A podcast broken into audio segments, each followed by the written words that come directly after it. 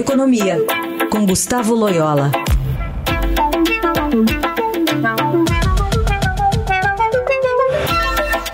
Oi, Loyola, bom dia. Bom dia, Raíssa.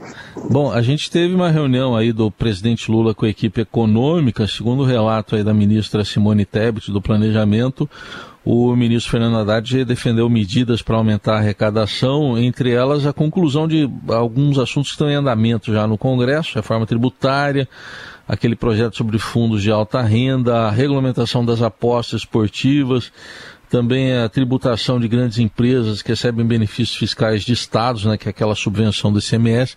Enfim, qual a sua análise aí dessa pauta, Loyola? Bom, é, eu acho, que a pauta é necessária, né? Porque já que o governo não, não, é, não, não tem como, é, vamos dizer, segurar as despesas ou não tem desejo de segurar as despesas, né? É, suficientemente para, é, vamos dizer assim, zerar o déficit primário, né? Que para o ano que vem, que tá, foi prometido aí no arcabouço fiscal, só resta aumentar a receita, né? A única alternativa restante, né?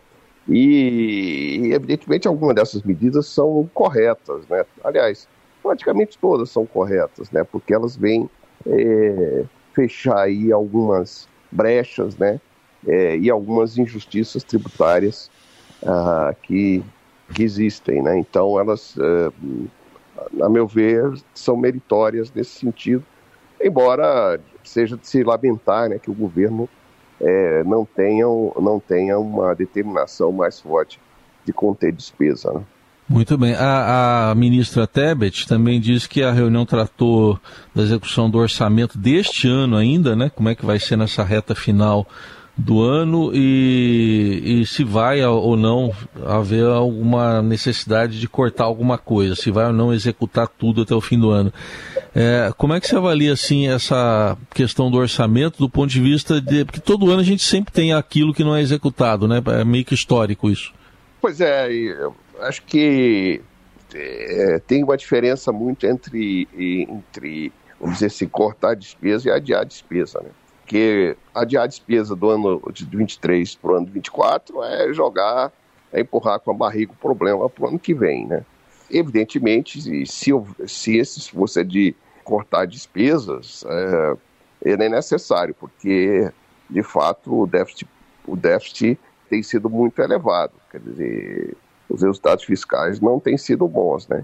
Então, qualquer esforço aí de redução da despesa é bem-vindo, mas é, não, não, não adianta muito ficar só empurrando com a barriga, porque né, a conta vem logo, logo, logo depois, né? E para a gente fechar, Loela, essa questão do déficit zero que foi prometido pelo ministro Haddad, questionado pelo próprio presidente da República, na sua avaliação, é, não é possível mesmo esse déficit zero? Realmente tem que se pensar em alguma porcentagem do PIB de déficit? Não, eu acho que ele é possível. Ele, é, ele é difícil, ele, é, ele vai exigir é, bastante colaboração do Congresso na aprovação dessas medidas aí de aumento de receita. É, vai exigir contenção de despesa, né? Mas eu acho que ele não, não, não deve ser descartado pelo governo. Eu acho que é, seria muito ruim, é, do ponto de vista de expectativas, se é, o governo é, jogasse a toalha é, em relação a essa meta, né?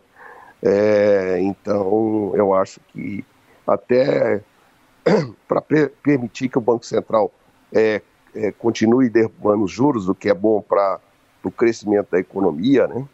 E até para a própria arrecadação lá no final, seria, seria importante que o governo mantivesse a meta de de déficit zero né, para o ano de 2024, ainda que sabendo que ela vai exigir é, muito trabalho, muito sacrifício e, enfim, não, não é uma, uma meta fácil, mas ela é possível, né? Muito bem, este foi Gustavo Loyola que fala de economia aqui às quartas-feiras no Jornal Dourado. Obrigado, Loyola, bom feriado, até semana que vem. Até semana que vem, bom feriado.